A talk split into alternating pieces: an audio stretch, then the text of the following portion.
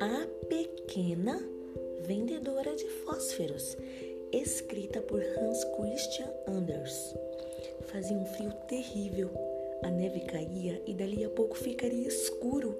Era o último dia do ano, véspera de ano novo. Nas ruas frias, escuras, você poderia ver uma pobre menininha sem nada para lhe cobrir a cabeça e ainda por cima descalça. Bem, é verdade que estava usando chinelos quando saiu de casa, mas do que adiantavam? Eram chinelos enormes que pertenciam à sua mãe, o que lhe dá uma ideia de como eram grandes.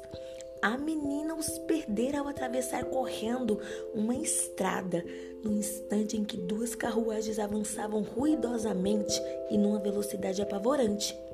Não conseguiu achar um pé dos chinelos em lugar nenhum. E um menino fugiu com outro, dizendo que um dia, quando tivesse filhos, poderia usá-lo como berço. A menina caminhava com seus pezinhos descalços, que estavam rachados e ficando azuis de frio. Levava um molho de fósforos na mão e mais fósforos no avental. Ela não vendera nada o dia inteiro e ninguém lhe dera um níquel sequer, nada de dinheiro. Pobre criaturinha, parecia a imagem da miséria, a se arrastar faminta e tremendo de frio. Flocos de neve se aninhavam em seu cabelo, que era claro, comprido e ondulava suavemente em volta do pescoço. Mas você pode ter certeza de que ela não estava pensando em sua aparência. Em cada janela, luzes reluziam e um delicioso cheiro de peru assado Chester se espalhava pelas ruas.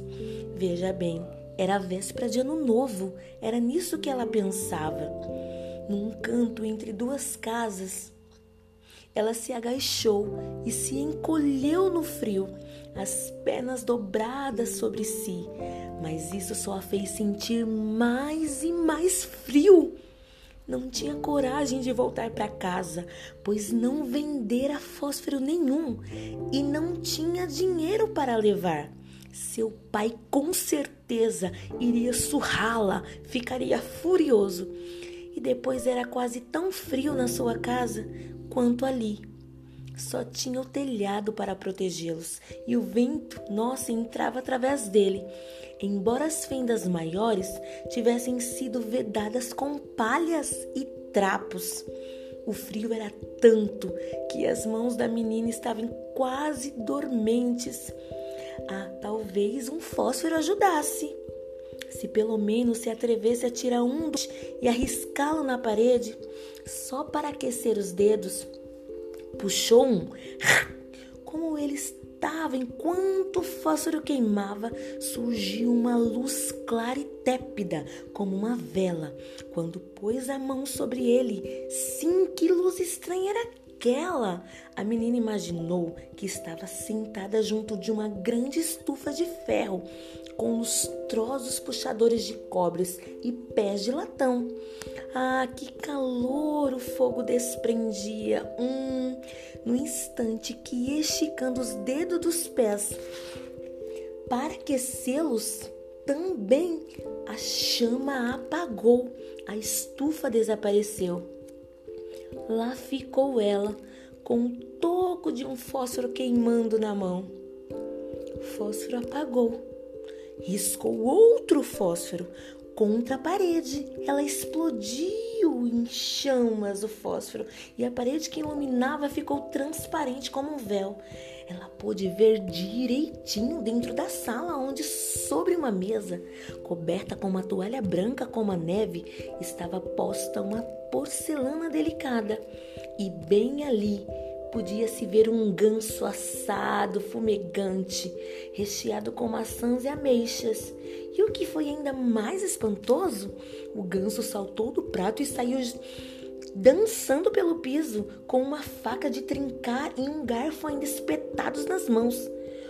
E foi diretamente sobre a pobre menininha, mas naquele instante o fósforo apagou e sobrou a parede úmida e fria diante dela. Acendeu outro fósforo. Agora estava sentada sobre uma árvore de Natal. Era ainda maior e mais bonita do que aquelas que ela já tinha visto.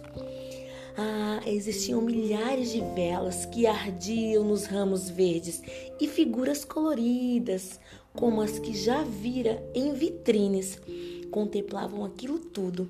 A menina esticou ambas as mãos no ar e o fósforo se apagou. As velas de Natal foram subindo, subindo, até que ela viu que eram estrelas cintilantes. Uma delas se transformou numa estrela cadente, deixando atrás de si uma risca de fogo curuscante. Alguém está morrendo, pensou a menina, pois sua avó, a única pessoa que fora boa com ela e que agora estava morta, lhe contara que quando a gente vê uma estrela cadente, é um sinal de que uma alma está subindo para Deus. Ela riscou mais um fósforo contra a parede. Fez-se um clarão à sua volta e bem ali no centro dele estava sua velha avó, parecendo radiante, suave e amorosa. Oh, vovó! A menina exclamou. Leve-me com você. Sei que vai desaparecer quando o fósforo apagar. Como aconteceu com a estufa quentinha, com o delicioso ganso assado e com a alta e bela árvore de Natal. Mas que depressa ela acendeu todo o molho de fósforos, Tal era o desejo de conservar a sua avó exatamente ali onde estava. Os fósforos chamegaram com tanto vigor que de repente ficou mais claro que é clara a luz do dia. Nunca sua avó parecera tão alta e bonita. Ela tomou a menina nos braços e juntas duas voaram em esplendor e alegria, cada vez mais alto, acima da terra, para onde não há frio nem fome nem dor. Agora estavam com Deus. Na madrugada seguinte, a menina jazia enroscada entre as duas casas, com as faces rosadas e um sorriso nos lábios. Morrera congelada na última noite do ano velho. O ano novo despontou sobre o corpo congelado da menina, que ainda segurava fósforos na mão. Um molho já usado. Ela estava tentando se aquecer, Disseram as pessoas. Ninguém podia imaginar que coisas lindas ela vira e em que glória partira com a sua velha avó para a felicidade do ano novo.